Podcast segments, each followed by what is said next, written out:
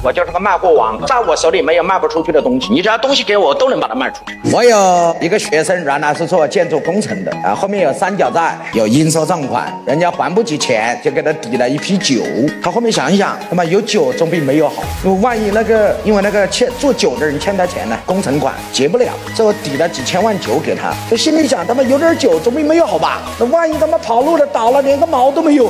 后面他就抵了几千万的酒，酒一到，他发现妈的这个比他工程还难卖，太多了，而且他那个酒还是稀缺产品，叫什么核桃酒？哪个老子被驴踢了？说去搞核桃酿酒，我说为什么？说喝酒伤脑，他妈我那个核桃是补脑。所以喝核桃酒就脑子没问题，你说这种人都有，他妈搞个核桃去搞，这搞好了，他妈搞了自己脑子有问题，那几千万的核桃酒卖不出去了。所以王老师就跟他稍微出了一招，不要卖自己的，卖别人的就成功了。帮所有的门店，帮你当地的商圈，帮他们做生意，你就成了。举例，怎么帮餐饮做生意呢？买我三千块钱的酒，送你三千块钱的餐券，等于你吃饭我买单。能听懂这句话吗？三千块这个额度很容易就把它消费完了。过去我们。没有机会服务你，因为你不是我的客户。今天你买了三千块钱的餐券，是不是送了我三千块钱的酒啊？你是不是我的会员呢？我就有机会来服务你啊！我有理由啊！我服务你三千块钱的酒完了，这三千块我能不能赚到钱？赚不到。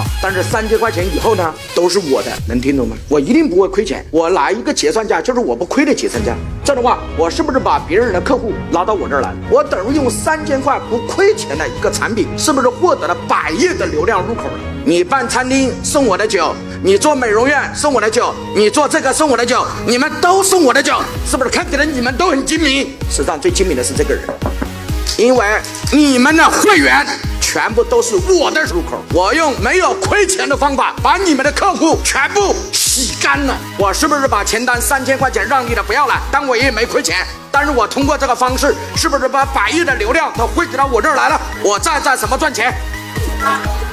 我如何深入的思考我这个门店，我这个餐厅，我这个服务业，我这个月子中心，我这个会所，我这个开门店的，我这个制造业，到底在哪儿赚钱？我可以确定，一定是你看不到的地方。具体怎么落地，怎么来用？答案在这里，点屏幕下方的这个小黄车，小黄车里面可以直接购买。